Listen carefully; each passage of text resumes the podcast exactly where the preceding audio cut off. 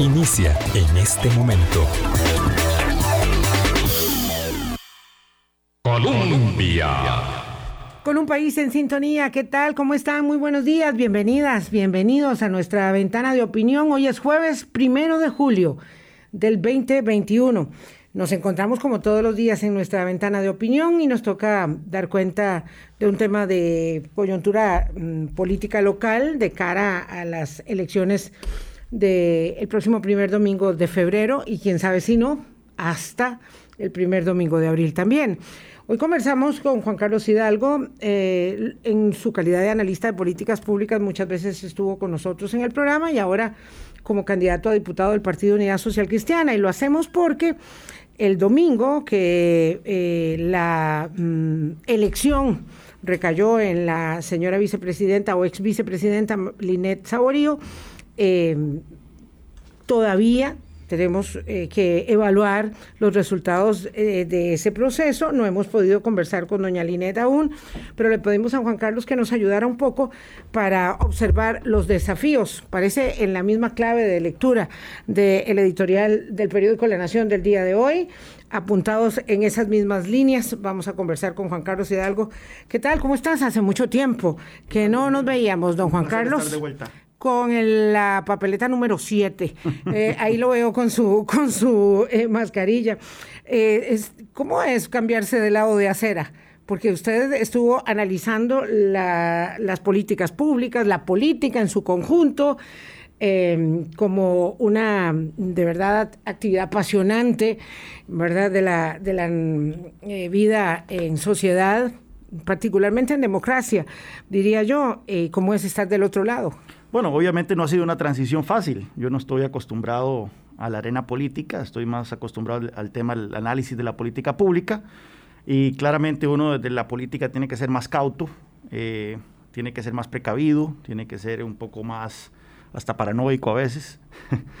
Eh, pero este, al final de cuentas, como lo puse en mi columna final en La Nación, si bien las ideas disponen, es la, las ideas proponen, es la política la que dispone, ¿verdad? Y en política no hay sillas vacías. Entonces, o, la gente que en verdad nos importa la cosa pública nos involucramos, o eh, quienes van a llenar esos espacios es gente que no necesariamente tienen las mejores ideas o las mejores intenciones. Y es por eso lo que me llevó a tomar esta decisión. Sí, es una decisión eh, complicada, ¿verdad? Este, digo, intento ponerme en su silla y prefiero quedarme en la mía, este, porque es difícil. Yo ya se raspó, eh, tuvo un par de raspones fue, ya fuertes, un par de raspones, efectivamente, y eso ha sido, como digo, un proceso eh, difícil, no ha sido un proceso fácil, pero nadie nace aprendido, ¿verdad? Y ya se curó de, ese raspón mayor con doña Linet Saborío, ya se hicieron las paces, porque hubo un momento, tal vez algunos no lo referencian, pero hubo un momento donde, donde su opinión personal sobre la precandidata quedó expuesta y eso pues obviamente generó, me imagino yo, este, una decepción en la relación que estaba construyendo con su hoy candidata presidencial. Sí, pero ya pasamos la página. Doña Linet es una persona muy madura, eh, muy comprensiva. Ella no es una persona de emociones a flor de piel y creo yo que eso es uno, más bien una de sus virtudes eh, para como candidata presidencial y, lo pude ver de primera mano la manera en que ella eh, manejó esta situación que fue una decisión una, una situación bastante cómo le puedo decir una situación lamentable eh, el hecho de hablamos mucho a veces, ligeramente. No, no, no es tanto que hablamos mucho, sino de que lo estén grabando uno ilegalmente ah. y que le filtren una conversación, un delito. O sea, ser víctima de un delito de esa naturaleza, uno, uno sabe que en la política hay gente mala, pero nunca lo, nunca lo personaliza hasta que, hasta que le pasa a uno en carne propia, ¿verdad? Una situación de estas. y, y bueno, es un gran aprendizaje también. Usted decía que, que doña Linet, porque ahí, bueno, se hizo público. Nada más quería decirle que aquí tengo mascarillas de estas que son como apropiadas para programas de radio, este, porque ya sabemos qué pasa con las de tela, entonces aquí tenemos disponibles para que las personas no sufran, porque a veces he tenido ahogamientos incluso. Entonces ahora tenemos mascarillas a disposición. Eh, y no desdeñamos para nada la del número 7 de su papeleta. Eh, pero bueno, pero lo cierto es que esta está es mucho más cómoda. Eh, le decía eh, que en, ese, en esa conversación filtrada, pues se señalaba, y esto para separar paja de grano de una vez, porque ahorita me va a decir, ¿por qué usted lo invitó y no le preguntó? No, ya le preguntamos y seguimos con lo, más sustantivo.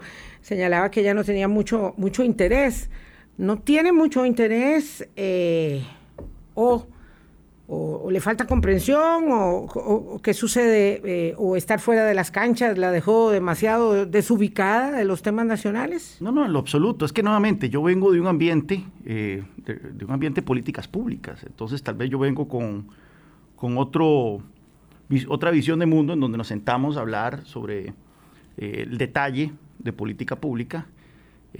somos muy apasionados sobre las ideas. Y estudian. Y, estoy, y, en, el, caso de doña Linet, ella es más de escuchar, es más de prestar atención, es más de hacer preguntas cuando hay que hacerlas. Eh, y entonces en, el primer par de reuniones que tuvimos, eh, salí con una impresión tremendamente errada de, ella. Eh, ya después he estado en sesiones más amplias, en donde nos hemos preparado para debates, en donde hemos discutido temas sectoriales como temas de economía, temas de telecomunicaciones, temas de educación, y ya puedo ver que sí, efectivamente, ella no solo maneja bien aspectos de política pública, sino que ella ha estado al frente de una administración. Recordemos, ella fue ministra de la presidencia por los últimos dos años de la administración de Abel Pacheco. Entonces, no es que ella le tienen que contar cómo se maneja esto, ella lo ha vivido. Eh, y recuerdo específicamente una una conversación que tuve con ella, en donde yo le dije, doña Linet, es fundamental que los candidatos presidenciales manifiesten de manera inequívoca qué harían ellos en caso de enfrentar bloqueos o enfrentar eh, la parálisis de algún servicio público esencial. Fundamental. Este, porque sí o sí el próximo presidente va a enfrentar esa situación. Yo creo que los costarricenses merecen saber si vamos a tener un presidente blandengue o vamos a tener un presidente que va a hacer cumplir la ley. Y me dice, Juan Carlos, es que no es una pregunta hipotética.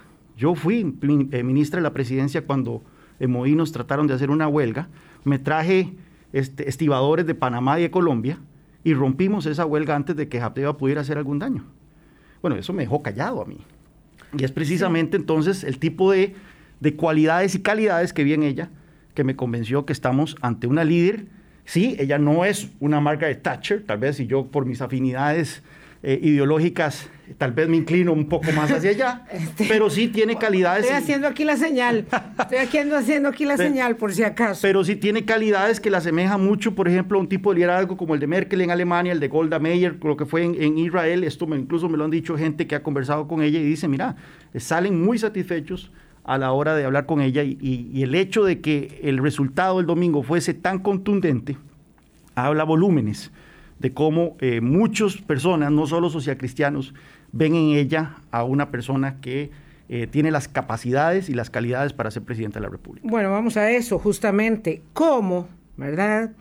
¿Cómo se explica que una política que está fuera del juego activo haya logrado una nominación presidencial ahora vemos los números, pero haya logrado una nominación presidencial. En cuatro meses, hace cuatro meses se anunció que ella se retiraba del puesto que tenía en la Asamblea Legislativa y hace la campaña duró tres meses, poco menos. ¿Cómo se explica ese fenómeno? Esto es eh, la recordación de quién era la ex vicepresidenta de la República o, como plantea la Nación, que es una hipótesis, me parece a mí, eh, nada desdeñable, el castigo a una forma de hacer política que se ha caracterizado por muestras de populismo y obstruccionismo de la fracción del Partido Unidad Social Cristiana. Hubo ambos, hubo ambos. Doña Linet, vea, lo que ocurrió en las últimas dos elecciones. Y aquí ya estoy hablando un poco más como analista de políticas públicas y no como candidato. Pero si no, yo lo jalo, no se preocupe. Vea lo que ocurrió en las últimas dos elecciones. Dos perfectos desconocidos ganaron la presidencia. Al punto que alguna gente pueda hacer una lectura de que entre más desconocido uno, mejor para aspirar más la posibilidades más posibilidades tiene. Entonces sí, doña Lineta ha estado 15 años fuera de la luz pública y mucha gente, particularmente joven, no recuerda quién era ella. No, no, no, ni idea. Entonces, eh, eh, en eso es una oportunidad Pero también, a diferencia de los últimos dos presidentes, tiene un currículum bastante sólido. Fue directora del organismo de investigación judicial, fue directora de, eh, ministra de Mideplan, fue ministra de la presidencia, vicepresidenta de la República, eh, presidenta del Consejo Económico del gobierno de don Abel Pacheco. Entonces, nuevamente, a ella no le tienen que contar cómo es que se gobierna, ella ya lo ha vivido. Entonces, una combinación. Y sostuvo el barco, en realidad, porque esa gestión casi no nos acordamos de ello. Bastante en realidad, digamos, como que pasó sin pena ni gloria. La verdad es que dejó plata en las arcas, pero tampoco no hizo mucho, pero sostuvo el barco. Era una transición compleja. Esa huelga de Moín que usted recuerda, yo recuerdo la de 2004, se paralizó el país por la obcecación, y es que ahí tenemos mente corta y, y tenemos además ataduras mentales terribles. Se paralizó el país por el contrato de la revisión técnica vehicular. Y no es cosa menor cuando nos planteamos qué tenemos que hacer nosotros en términos de concesión de obra y servicio público para mejorar y avanzar, porque hay gente que sigue amarrada a que el Estado lo haga. Y ahí estamos viendo cómo lo hacen. O sea, lo estamos viendo ahora. La concesión de obra pública, que tiene tantos mecanismos de transparencia y rendición de cuentas, y las alianzas público-privadas también, eh, son parte de las deudas que tenemos. Pero bueno, ya yo me, me retrotraje, ya usted como analista y yo como en la piel tengo el tema de la revisión técnica vehicular y en el corazón también, recuerdo esa, esa huelga nacional. De modo que sí, es difícil avanzar en un país donde nos paramos en la escoba un día sí y otro también, unos por una razón y otros por otra. Volviendo, volviendo de vuelta entonces al fenómeno del domingo, entonces yo creo que eh, yo, yo acompañé a doña Linet a varias reuniones y, y en todas ellas eh, con gente de diversos ámbitos de la, vida pública, ¿verdad? Empresarios, eh, líderes comunales, etcétera. Todos salían muy bien impresionados. De los encuentros que tenía con ella. Entonces ella, ella ciertamente, a diferencia de lo que dice el editorial, y en eso no lo comparto, porque al final eh, yo creo que el, editorial es un poco indolente, eh, incluso achacando de que doña Linet tuvo posiciones, como dando a entender que doña Linet también tuvo posiciones populistas en esta campaña. Yo no, sinceramente no las encuentro. Eh, pero, sí, pero no lo dice claramente. Al final, al final del editorial... lo dice sin decirlo. Al, final del, editorial da a entender eso. Este, es más, el jueves, antes de la convención, La Nación saca una nota en donde dice que doña Linés, eh, doña propone rebajar cargas sociales y aumentar impuestos para compensar. Inmediatamente se armó un mosquero en redes sociales porque la gente dice, ah, está proponiendo más impuestos. Cuando en realidad lo que estaba proponiendo es un ajuste de la carga tributaria, pero que fuera neutro. Bajar las cargas sociales, que son impuestos al trabajo, y compensar aumentando otros impuestos existentes. Eso no es una posición populista. O sea, lo populista sería decir, vamos a bajar las cargas sociales sin decir, y no, y no hace falta. Sería una posición muy OCDE. E, esa es una posición OCDE. Entonces, bueno, eso, eso para hablar del fenómeno de doña Linet, pero ciertamente sí estoy de acuerdo con el editorial en que la fracción legislativa de la unidad perdió su rumbo en el último año, en los últimos años y medio. Sí. Empezó bien, y así lo dice el editorial. Desde, desde mayo del año 20. O sea, ahí hubo un cambio radical. Cuando esas autoridades parlamentarias cambiaron, eh, las cosas cambiaron también. Hubo una gran fractura en la Unidad Social Cristiana con la nominación de, de Pablo Heriberto Abarca, que evidentemente es una de las figuras que gravitan fuertemente en la, en la fracción.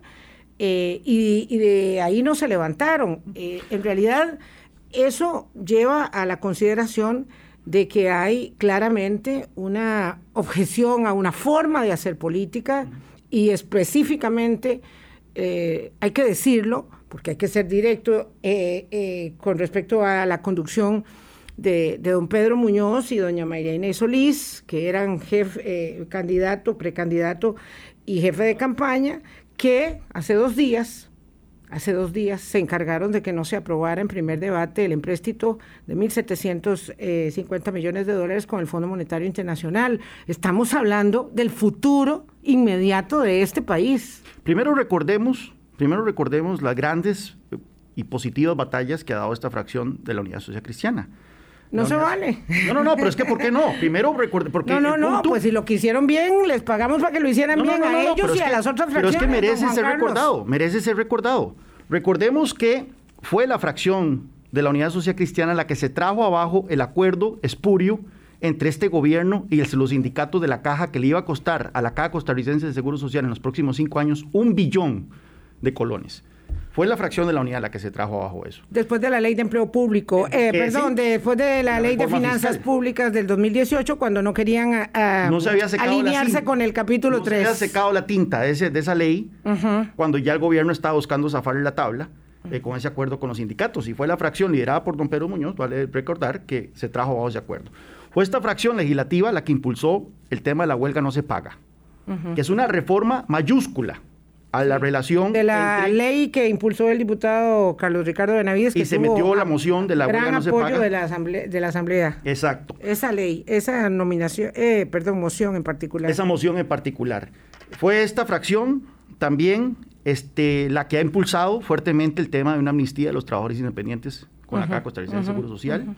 En fin, esta fracción ha hecho cosas positivas. Fue esta fracción la que se opuso unánimemente a la reelección de Fernando Cruz como eh, eso, No, me parece ningún mérito, pero en todo caso, bueno, a mí me parece que no me parece un mérito. Usted no vio la noticia de ayer, la Corte está más preocupada en defender sus privilegios que en dar justicia pronta y Sí, bueno, son 20 este magistrados, no, no uno. Encabezados, liderados por el presidente, don Fernando Sí, sí, sí. Bueno, ahorita hablamos de la ley de empleo público. Estoy de acuerdo con, con, con, pues con lo que usted señala de la ley de empleo público, pero... Pero sí, estoy de acuerdo con usted en que se perdió... Se perdió el rumbo. El norte. Y por algún motivo, y, yo personalmente, incluso yo, yo perdí la relación cordial, eh, la relación de amistad que tenía con varios diputados de la fracción, precisamente a raíz... Justamente con Pedro y María Inés. A raíz de las posiciones sobre la ley de empleo público. Yo sí considero que es necesaria una ley de empleo público en este país. El Partido Unidad Social Cristiana, usted lo mencionó, el último gobierno del Partido Unidad Social Cristiana dejó este país casi que con un superávit fiscal. Somos el partido de las finanzas públicas sanas, de la responsabilidad macroeconómica, y por lo tanto no se justifica una, oposición irresponsable, irresponsable, enfatizo esa palabra, a la ley de empleo público. Que hay aspectos de esta ley de empleo público que merecen ser revisados. No hay ley perfecta. No hay ley perfecta. El tema de la rectoría del empleo público en manos del Mideplan, por ejemplo, que constitucionalistas como Rubén Hernández han dicho que este, eso no debería quedar como está quedando. Pero el, hacer una oposición a mansalva al proyecto de ley sin interés en mejorar la ley, porque no ha habido interés, eso fue lo que para mí este, sepultó la sepultó la, visión que mucha gente tenía de la unidad como una fracción responsable, una, una fracción reformista, y yo creo que el resultado del domingo confirma esa lectura. Sí, voy a hacer una pausa, son las 8.17. Se me había olvidado cuánto me gusta este, conversar con este señor tan polémico. Ahí alguien estaba un poco enojado ayer cuando puse la invitación y me dijo que es que no le gustaba para nada a este señor porque es un poco cargado de rencor y opinión sesgada. Yo creo que todos tenemos opiniones sesgadas, obviamente, de acuerdo con nuestra visión del mundo. No sé si de rencor, don Juan Carlos, pero... Eh, Ah, alguien dice que si usted no era del equipo de Muñoz, bueno, ya le quedó claro que no, que es del equipo de doña Linet Saborío, ya lo, lo dejamos claro. Vamos a una pausa y vemos un poco los números. Doña Linet Saborío, bueno, eso sí, como se dice en el argot, ganó caminando. No, no sé si se plantearon una diferencia tan abismal de votos. Había algunos analistas que decían que esto iba a ser cerradísimo me sonó una campanita por ahí, no sé, Javi, ¿de qué será? Eh, a lo mejor no será de Juan Carlos. Este, mm, sí que iba a ser cerradísimo, pero no, no, fue tan contundente que aun cuando el sistema de escrutinio de los votos, yo decía, es, de, de, a pie, es caminando, porque es lento, porque no es eh, digitalizado, lo cierto es Excelente invitado, ¿eh? ya sí tiene aquí una adhesión. este, seguro. tu mamá, tu esposa. este, eh, lo cierto es que eh, aun cuando el conteo es lento, en este caso eso no supone ninguna tensión. Eh, eso hubiera pasado en el Partido Liberación Nacional, yo le digo que arde Troya, en la unidad no. Primero porque era tan contundente la diferencia, ¿verdad? Eh, que los dos mm, perdedores rápidamente reconocieron la derrota y el partido dijo, mejor nos vamos a dormir y después seguimos contando los votos. ¿Por qué este fenómeno? Eh, ya lo vemos también con el mismo Rolando Araya. Con el mismo Rolando Araya se podría decir algo similar. Vamos a la pausa y regresamos. Hablando claro. Colombia con un país en sintonía. Son las 8.22, a favor y en contra. Don Juan Carlos, a favor y en contra. Juan Carlos Hidalgo aspira a una curul por el Partido Unidad Social Cristiana y está hoy con nosotros en esa, en esa calidad, en la calidad de, la cera del frente, ya no solo como analista, aunque alguna cosa le preguntaremos, por supuesto, sobre eh, acontecimientos de coyuntura. Ah, vamos a ver, doña Linet Saborío, decíamos eh, eh, apenas con la, menos de la mitad de los votos, lleva un 55% y por ahí se va a quedar. Eh, a mí me llama la atención una cosa, don Pedro y don Erwin, bueno, obviamente eh, entre los dos no le llegan, ¿verdad? A, doña Linet, ella les duplica el camino y además me llama la atención, tengo que admitir, que hubo más votos o habrá más votos de los pensados. Don Randall Quiroz había dicho que entre 130 y 150 mil van a rondar los 200 mil votos aproximadamente, según lo que se observa. Y aquí eh, mi queridísimo amigo y colaborador eh, Gustavo Araya había dicho que le esperaría que por lo menos unas 60 mil personas fueran, lo cual indica que le fue muy bien a un partido que es duramente reprendido por eh, el electorado en términos de la gestión de su bancada, eso me parece a mí incuestionable, pero que apunta, apuesta y sale a votar, aunque hay gente que me dice que no eran social cristianos, sale a votar por una candidata que es, digamos, una cara nueva del, momento. ¿Eso es así? El, el Partido Unidad, cuando yo me reincorporo al Partido Unidad en 2019, y hago campaña para las municipales del 2020 ah, y fui a 23 cantones, 22 cantones en las siete provincias, pude ver de primera mano que el Partido Unidad sigue siendo un partido nacional, sigue siendo un partido vivo, sigue siendo un partido vibrante. Donde quiera que yo iba, ya sea Río Cuarto, eh, ya fuera el Huarco, ya fuera Quepos, ya fuera eh, Santa Cruz, las reuniones no bajaban de 70 personas. Entonces, esto es un partido que sin, duda alguna sigue teniendo eh, una presencia nacional importante. Tenemos alcaldías que van de Liberia a Golfito, que van de Matina a Cóbano. Entonces, eh, yo creo que el Partido Unidad tiene mucho, mucho todavía eh, de dónde estar, un, terreno firme donde estar pisando, ¿verdad? Para muchos es una sorpresa esta participación. Sí, para mí lo es. Yo, para mí también lo es. Para mí también lo es. O sea, este, no solo teníamos el tema de la restricción, no teníamos el factor José María Figueres, que es un factor importante por la polarización. Y el factor Muñoz no, no era tan fuerte, no. era tan fuerte. Era un factorcito. Era un factorcito muy, muy pequeño. Y no solo eso, no llovió. Eh, por lo menos aquí en, en, la gama. A partir de las 12. Nos, cayó un aguacero. a diferencia de Liberación Nacional que les hizo un solazo todo el día. Un aguacero de rompe y rasga. Entonces, eh, yo estoy sorprendido por esos números, efectivamente. Eh, y, don Randall ha dicho: vengan, si no los creen, ustedes pueden auditar estos resultados, pueden abrir las tulas, pueden revisar las actas. ahí está la muestra de que efectivamente el Partido Unidad tiene futuro eh, a pesar de que, como usted ha dicho, hemos tenido un papel en el último año deslucido de parte de la, de la bancada eh, legislativa, y que la figura de doña Linet Solís, es doña Linet Saborío, nuevamente que es la que recibe más de la mitad de estos votos que se, que se emitieron el domingo, está inspirando confianza y está inspirando fe, esperanza, ah, de que se puede crear efectivamente una alternativa, y voy a mencionar estas tres palabras, seria, irresponsable y reformista que le haga frente a los problemas eh, estructurales que, que Voy a anotar este sus adjetivos para guardármelos, porque, porque me parece que, es significativo. Seria, responsable y, reformista. Exactamente. Me dijo Sin un destacado analista, no voy a decir su nombre porque porque no, no le he pedido la, la autorización, pero es una persona en cuyo criterio yo confío, que estimaba que esta gestión gubernamental, con todos los varapalos y particularmente con, con, la gestión de una pandemia, que nadie sabía cómo se gobierna en eso, era una gestión reformista, por lo que hizo, por lo que ha hecho el Ejecutivo y por lo que ha hecho la Asamblea Legislativa. Entonces hablamos de, de la reforma fiscal, de la reforma al reglamento legislativo, que espero por décadas, de la reforma a la ley de huelgas, de lo impensable que resulta un acuerdo con el Fondo Monetario Internacional en, en las vísperas de una campaña electoral. Pero bueno, dicen, dicen que quien no ha visto un altar se persina en el primer ropero que se encuentra.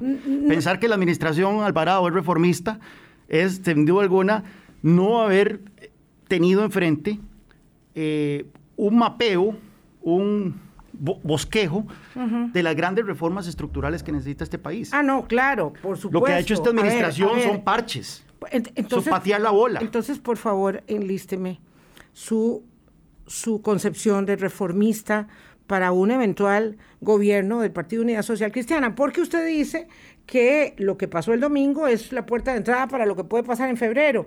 Y parece, para mí, ¿verdad? Que son dos historias totalmente distintas y que el hecho de que doña Linés haya ganado tan contundentemente el, primer, el domingo pasado no nos da la certeza de absolutamente nada para lo que viene, que es, digamos, un campeonato aparte en términos deportivos. La hoja de ruta que presenta doña Linés, que no es un plan de gobierno, el plan de gobierno viene ahora para esta campaña. Es uno de los documentos más reformistas que se han planteado en Costa Rica en décadas, siento yo. Ahí vienen propuestas como lo que mencionamos, rebajar las cargas sociales, que es una recomendación de la OCDE, eh, que es sin duda alguna el elefante en el cuarto a la hora de analizar el problema estructural del desempleo y la informalidad en el país. Entonces, eso es una, una reforma mayúscula.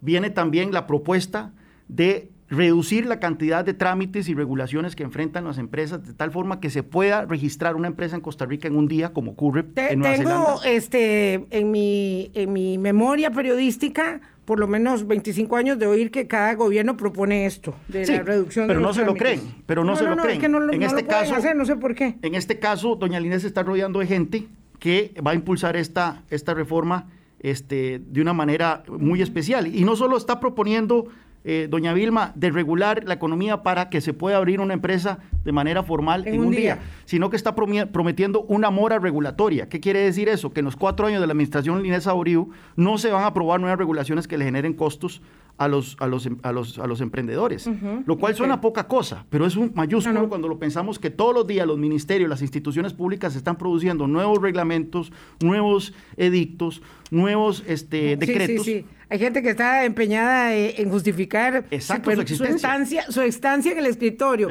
Eh, vamos a ver, ¿qué otra, ¿qué otra reforma de gran calado, además de la rebaja de cargas sociales? La apertura del, monopolio Recope, eh, importantísima. Este, también un, monopolio que este, le chima a los bolsillos de los costarricenses. Está proponiendo el tema de la democratización de la generación eléctrica, que es un término para hablar sobre también apertura y liberalización del mercado eléctrico. Vea usted con todas las, eh, todas las pantallamientos que hace esta administración en el tema de descarbonización. Ayer me pasa, don William Villalobos, no sé si aquí lo han entrevistado en este, en este programa, que es un experto en, eh, en electricidad. Me pasa esta nota de que Costa Rica es el último país en Centroamérica en energía solar. Vea usted. Ah, sí, sí, sí. Vea usted. Y que la Cámara de Generación Distribuida eh, entregó ayer esa información. El 33% de los costarricenses ya no pueden realizar instalaciones de paneles solares debido a que muchos circuitos están cerrados. Y esto es un gobierno que anda ganándose portadas alrededor del mundo por el tema de la descarbonización. Entonces, el tema de la democratización de la generación eléctrica, crear esas, eliminar esas barreras absurdas para que la gente pueda eh, eh, generar electricidad. Está el tema de la flexibilización de las jornadas también, que es un tema que, eso sí, se ha venido posponiendo por 20 años también. Se ha venido posponiendo porque hay un sector eh, de político, obviamente, porque se llama reforma de ley en la Asamblea Legislativa, que no lo ha permitido y un sector eh, un sector sindical no que tiene mucho poder. no ha habido liderazgo presidencial en el tema. Pongamos no, no, no. Yo quisiera ver el presidente que tiene eh, la posibilidad de, generar esa, esa reforma de ley, porque pareciera que no es simplemente eh, la determinación y la contundencia de varios gobiernos Digo, estoy hablando de don Oscar Arias, de doña Laura Chinchilla y de Carlos Alvarado. Me brinco a don Luis Guillermo Solís. Porque ese no lo impulsó. Porque no lo impulsó, pero sí de los otros tres. Reforma fiscal constitucional, otra recomendación de la OCDE para que no tengamos esta, este escenario eh, incierto en, donde, en, cualquier eh, fiscal constitucional, o sea, elevar la, la, la, no, la reforma fiscal, la regla fiscal. La regla fiscal a rango constitucional como en Colombia. Otra, otra, otra eh, reforma, recomendación que nos hace la OCDE. Eh, está el tema de bajar el impuesto de renta sobre las empresas, de tal forma que este, seamos más competitivos para la inversión. En este momento Costa Rica tiene un impuesto de renta sobre las empresas del 30%, que es más alto que el promedio latinoamericano, más alto que el promedio de la OCDE. Tengo mucho miedo con eso. Mm, la inversión? No, no, no, no. No, no, no, don Juan Carlos, no, no me, no, me hagan, no me hagan zancadilla.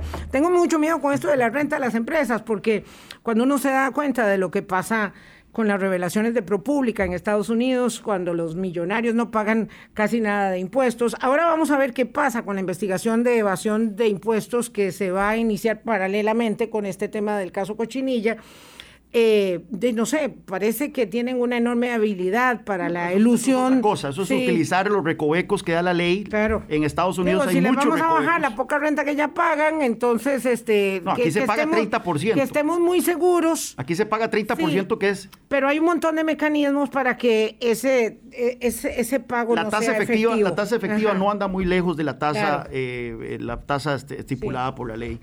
Eh, entonces, ahí vamos viendo ya muchos muchos eh, factores elementos, muchas reformas y bueno, hay una propuesta súper sólida, súper sólida en materia educativa, que ese va a ser el enorme desafío. Es un gran desafío. El enorme desafío que tiene el país. No veo ningún, ningún candidato serio que no haga que la tarea con una propuesta educativa de gran calado, porque este es el gran costo mundial y particularmente para nosotros también de, no digo de la pandemia, porque ya lo teníamos antes, pero sí tenemos un costo enorme. Y si hay un, área en donde la propuesta de doña Linet Saborío es sólida, es este, ambiciosa, es este, a prueba balas, es en el tema en el tema educativo. Entonces, nuevamente, ahí tenemos propuestas serias, propuestas responsables y propuestas reformistas, que eso es exactamente lo que necesita el país. Ahí no hay demagogia, ahí no hay populismo, ahí no hay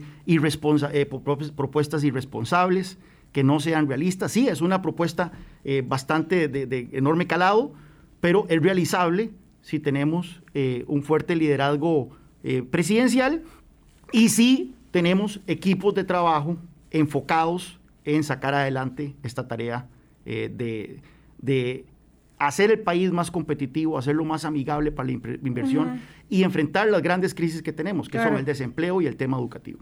Claro que si usted es electo diputado, eh, bueno, si, si, lo nombran en esa, en esa no sé, eh, provincialización, agregado de mini partidos, que es el Partido Unidad Social Cristiana, porque hay un gran problema ahí que no hemos conversado, pero que, está instalado, ¿verdad? Si lo nombran, está claro, digamos, que estas son sus banderas, digamos, entre otras, me imagino yo. Eh, si es diputado de gobierno, pues es muy fácil. Si es diputado de oposición, sí, este es, este es, este es su, decálogo. Este es el decálogo de doña Linet, el cual comparto eh, abrazo entusiastamente.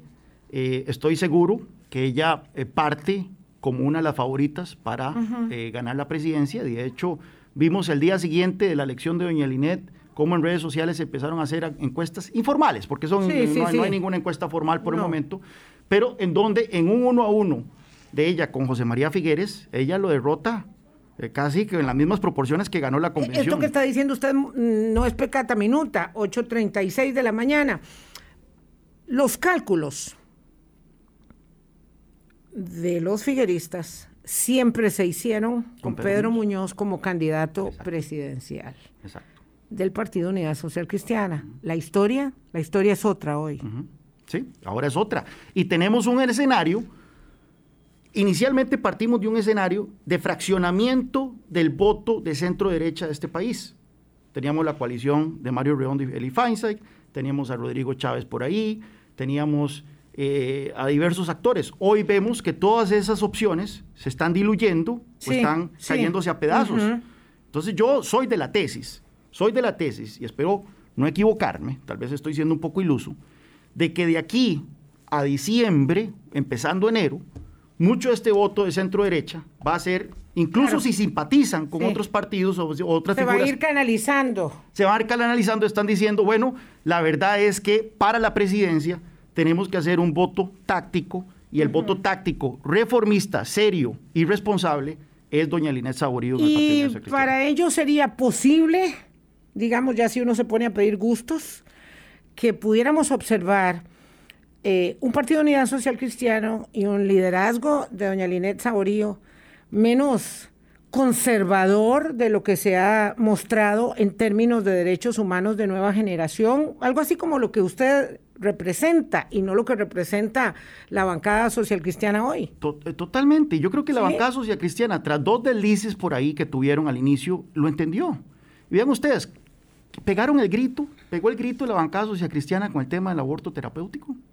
No, no dijeron nada, porque ellos entendieron rápidamente. Solo Rodolfo Pisa estaban que no y que no y que no. Ellos entendieron rápidamente que esas batallas ya son del pasado y que en este momento las grandes prioridades nacionales. Ah, por ahí quedan, por ahí quedan abanderadas de esa tarea todavía. Sí, pero en, en, en su generalidad el partido está con otros temas. Y usted no se puede ser liberal en una cosa y ultraconservador en otra, porque eso es un ornitorrinco, don Juan Carlos. Usted vio, doña Vilma, los, los debates. Esos temas estuvieron ausentes. Sí. En ningún momento se atacaron los precandidatos sobre esos temas. Usted vio las propuestas, todas las propuestas iban eh, giraban en torno a mayor apoyo a la agricultura, mayor reformas educativas, cómo bajar el desempleo, cómo reformar el Estado, etcétera. Esos temas ya quedaron en el pasado. Quienes están tratando de revivir esos temas son la gente del PAC, vean ustedes. Y a doña Inés Saborío le están cobrando. No, perdón, no, no. había una. A doña Inés Saborío este le están cobrando el hecho de que ella apoyara en segunda vuelta a Fabricio ah, Alvarado. Claro, cuando eso ya pasó. Ah, no, sí, fue otra historia. Cambiemos, cambiemos la página. La página. El, término famoso de la ahora presidente, borrón y cuenta nueva. Este, y enfoquémonos en los grandes desafíos que enfrenta el país para el 2022. 8.40 de la mañana, Juan Carlos Hidalgo. Entonces, ella puede ser la contendiente, para usar los términos de don Rolando Araya, el verdadero eh, opositor, en este caso la verdadera opositora de José María Figueres para el primer domingo de febrero. Vamos a pausa. Hablando claro. Colombia. Con un país en sintonía, 8.41 minutos de la mañana. Don Juan Carlos Hidalgo, eh, analista de políticas públicas, hoy en su condición de candidato a diputado, eh, su eh, intención encabezar la papeleta de diputados no. de San José. No, yo estoy aspirando a un tercer lugar por San José.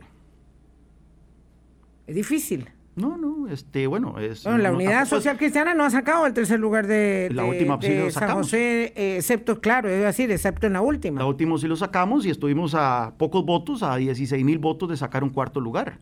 Con una muy buena candidata como Inés Saborío, no me queda la duda que sacamos un tercero, cuarto y, bueno, y dependiendo de si se alinean las estrellas, hasta un quinto lugar. Claro, lo que sucede es que la gente parte el voto.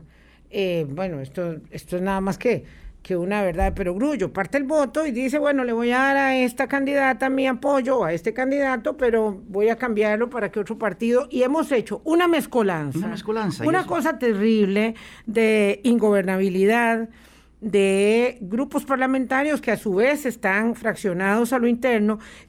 Y ahí me lleva esto al tema del Partido Unidad Social Cristiana, que tiene una manera de definición de liderazgos provinciales donde cada partido es en sí mismo, en cada provincia, un ente autónomo. Entonces, cada uno que llega ahí no debe lealtad a nadie, no se siente ni inspirado, en este caso diría por la candidata Linet Saborío, y hace lo que quiere porque se manda solo. Hay un problema un problema estructural, sin duda alguna, que es que se tomó la decisión hace varias campañas de que la elección de diputados hiciese a nivel de las asambleas provinciales. Se eliminó el dedazo, precisamente para democratizar más al partido. Y es que aquí no hay todavía un punto eh, correcto, ¿verdad? Porque tampoco el dedazo es un, escenario eh, óptimo, ¿verdad?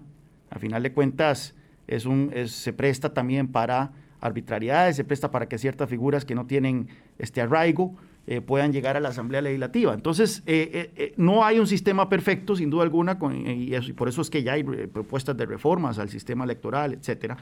Pero eh, sí, es uno de los desafíos que tiene el partido y hemos visto que en esta fracción se llegó a, tal vez al, punto más bajo en cuanto a la cohesión eh, programática de una fracción legislativa. El Estado de la Nación señaló de que la fracción de la Unidad Social Cristiana es la más fragmentada a la hora de eh, votar los grandes temas que han pasado por esta legislatura.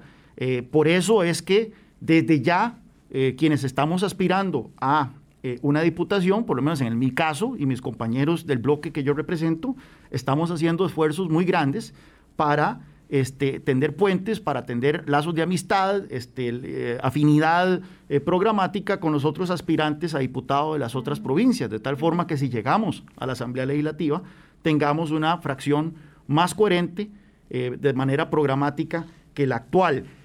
Si somos gobierno va a ser mucho más fácil, por supuesto pues hay un elemento cohesionador. ¿Cómo hacemos para introducir un poco, voy a decir un término eh, que es odioso para mucha gente, pero necesarísimo, un poco de meritocracia en la selección de los candidatos?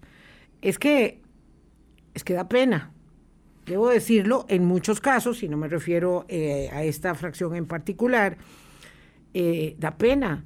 Digamos, el desconocimiento de los asuntos públicos, de la realidad internacional, eh, sobre todo en un país donde la gente tiende, tendemos a tener una visión ombliguista, vallecentralista del mundo. Eh, ¿Cómo hacemos para mejorar esto? El sistema es totalmente abierto y responde a una participación democrática. Eh, véanme mi caso. yo, un chavalo que tenía 14 años de vivir en Washington, mucha gente decía, muy fácil criticar desde un escritorio en Washington, como usted lo hace y de todo. Me vine, batí barro. Uno de los cantones que yo estaba representando era Turrubares. Y hay muy poca gente. Yo llegaba a Turrubares y muy poca gente decía, ah, sí, este es el carajo que salía en CNN, ¿no? Y ahí no, me conocía. barrí Turrubares, barrí. Gané todos los distritos por goleada. ¿Por qué? Porque hice un trabajo de hormiga durante un año visitando todas las comunidades de Turrubares, conociendo a la gente, escuchando sus problemas, que ellos me conocieran a mí, etcétera. Pero es que también no podemos tener un sistema en donde la gente espera que le lleguen a ofrecer la curula a su casa, ¿verdad? No, claro, también, claro. También hay que involucrarse con las comunidades, hay que ganársela. Entonces, nuevamente, sí, el sistema este, se presta también para este, que mucha gente que es más comunalista este, pueda aspirar a estos cargos de elección popular, pero no está cerrada para gente en el otro lado del espectro que tal vez tiene una visión un poco más amplia de la política nacional e internacional, que se pueda meter, que pueda participar y pueda salir adelante en estos procesos internos. De los cinco cantones que yo trabajé en la provincia de San José, barrí Turruares, barrí Escazú, gané Montedioca, gané Curriabat y quedé segundo en Santana. Así que sí se puede hacer si alguien en verdad está interesado en arrollarse las mangas, hablar con la gente, ganarse los votos y extender, entender los problemas de la, de Tengo dos preguntas que hacerle antes de que se nos acabe el espacio, sin demérito de que volvamos a conversar, porque nos quedan muchos otros temas pendientes. Eh, y no quiero fallarle a una colega que me pregunta qué podemos hacer con los grandes capitales que declaran cero ganancias. Es que eso refiere a lo que contaba yo hace un ratico de la, de la investigación de ProPública, que, bueno, imagínense ustedes que, eh, no sé, que Michael Bloomberg, que Jeff Bezos, eh, o sea, que el, dueño de Amazon, el, o sea, los más grandes millonarios de ahí, pobrecitos, ¿verdad? casi hay que ayudarles porque declaran cero ganancias. Esto estoy eh, hablando en Estados Unidos, obviamente. ¿Qué pasa con los grandes capitales que declaran cero ganancias? Y hay una fuga de dinero gigantesca, ¿verdad? Un drenaje que, que, que ningún gobierno le ha entrado. Yo siempre pienso que esto de verdad tiene que venir desde arriba desde, desde el G7, desde el G20 y desde la OCDE para que, porque somos como incapaces, como un país pequeño, de entrarle a eso, pero no sé si usted tiene eh, ideas respecto de lo que se puede hacer. o sea, aquí no tenemos a Jeff Bezos, no tenemos a a Bloomberg, no tenemos al carajo de, Tesla. O sea, en este momento a mí me preocupa más que, lo, que la evasión de impuestos. Cerdas en la lista de Forbes. La evasión o la alusión de impuestos de Jeff Bezos me preocupa más el 18% de desempleo que hay aquí en Costa Rica. Bueno, bueno, pero una cosa va con la otra. No, no, es que ¿qué tiene que ver la ilusión de impuestos de Jeff Bezos en Estados Unidos? Estamos hablando de la, de la ilusión de impuestos nuestra. El nuestra, el evidentemente. Tema, bueno, aquí hay sin duda alguna que hacer reformas importantes para combatir la evasión aduanal y doña Linet tiene en su hoja de ruta también una propuesta interesante en esa, en esa dirección. Aquí la gran, la gran evasión en Costa Rica está en dos, dos áreas. Uno es el tema de las aduanas y el otro es en el sector informal. Es ahí en donde está la gran, la gran eh, evasión fiscal y es ahí en donde entonces hay que hacer los mayores esfuerzos para reducirla y que es un problema verdadero pero tampoco yo creo que en un espacio de una hora, porque esto, aquí, es, aquí entra el, analista otra vez, el, costo de oportunidad. Si gastamos cinco minutos hablando de la alusión de impuestos de 10 pesos, es cinco minutos que no vamos a gastar hablando sobre cómo disminuir el desempleo en Costa Rica. Pues tenemos que estar enfocados sobre cuáles son los grandes desafíos que estamos viendo en el terruño nuestro y cómo debemos de solucionar. Claro, lo que pasa es que necesitamos este, allegar a las finanzas públicas, ¿verdad? La, solvencia necesaria para sostener el estado eh, de bienestar. ¿De bienestar de quién, verdad? Porque... No, no, no, perdón, con el que hoy, perdón, no, no, el estado de bienestar que nos garantiza las vacunas, la cuando tenemos pensiones de lujo, claro, cuando tenemos toda la corrupción que hemos visto en los últimos años. Todo. Aquí no es tanto llegar... pero todo hay que resolverlo. Según el Foro el desempleo como la ilusión fiscal. Según el Foro Económico Mundial, Costa Rica tiene uno de los peores desempeños en materia de eficiencia del gasto público dentro de los 138 países que ese foro analiza en el, informe de competitividad global. Entonces, el mayor desafío, más que darle más recursos al Estado, es cómo hacemos que los recursos con los que ya cuenta se gasten de manera eficiente y transparente. Y en eso tenemos una enorme tarea por delante. Este, este es un gran tema. Quisiera que lo pudiéramos, digamos, de, desgranar mucho más. Y la otra es, eh, ¿cuál es su convicción, ya para irnos, respecto de la gobernabilidad y la solvencia de la institucionalidad más que de la gobernabilidad? Se lo digo porque, de evidentemente también no puedo dejar de lado eh, el recuerdo de una, de una columna de opinión suya, ¿verdad? Donde usted decía que, de, que simplemente parqueáramos ahí a un lado a, don Carlos Alvarado y que otra persona se dedicara a dirigir el gobierno, porque doña Linet Saborío, eventual eh, ganadora de los comicios de febrero, de acuerdo con su, eh, digamos, esperanza e ilusión, va a enfrentar tiempos muy difíciles y no se trata de decir, mire, ahora que, que mejor pongámosla ahí a un lado y que venga alguien y sustituya el barco porque no nos gusta, porque ya sabemos lo que pasa con las revocatorias de mandato. Ahí donde aquello se ha hecho arbitrariamente y cuánto cuesta la institucionalidad para vulnerarla. Aquí necesitamos entonces que en los próximos eh, meses doña Linés Saborío presente quiénes van a gobernar con ella, quiénes va a ser su equipo de gobierno, quién sería el ministro de Hacienda, quién sería el ministro de la presidencia, que es una figura tan importante, y a eso se refería mi columna. Yo decía, bueno, el presidente no tiene ningún liderazgo, y eso, claro que yo creo que, que podemos estar muchos de acuerdo, que el presidente no estaba actual, no estaba preparado para el cargo que ostenta y que por lo tanto debía poner a alguien de ministro de la presidencia que sí estuviese a la altura de los desafíos del país. Pero lo que usted propuso fue otra cosa. Yo propuse que el ministro de la presidencia tomara las riendas del, del, Consejo de Gobierno, como ha ocurrido en el pasado, ¿verdad? No es, no es una figura, eh, así ocurrió en otros gobiernos. Pero bueno, en fin, el punto es que necesitamos efectivamente un equipo que sea avesado, un equipo que tenga experiencia, un equipo que tenga claro cuáles son las cosas que hay que hacer desde el día uno y no llegue a aprender a el, gobierno. En ese sentido, nuevamente, doña Linet ya ha pasado por donde asustan, ya ha estado al frente de un gobierno como ministra de la presidencia y, por lo tanto, no me queda la menor duda que ella va a empezar a rodearse y ya tiene gente muy capacitada a su lado. Está don Miguel Carabaguías, está don Jorge Guardia, están otras figuras importantes que ya han ostentado cargos públicos con buen suceso que no me queda la menor duda que van a unírsele más personas y vamos a tener entonces una propuesta, no solo a nivel programático, ser irresponsable, sino también a nivel de las figuras que conforman su equipo de gobierno.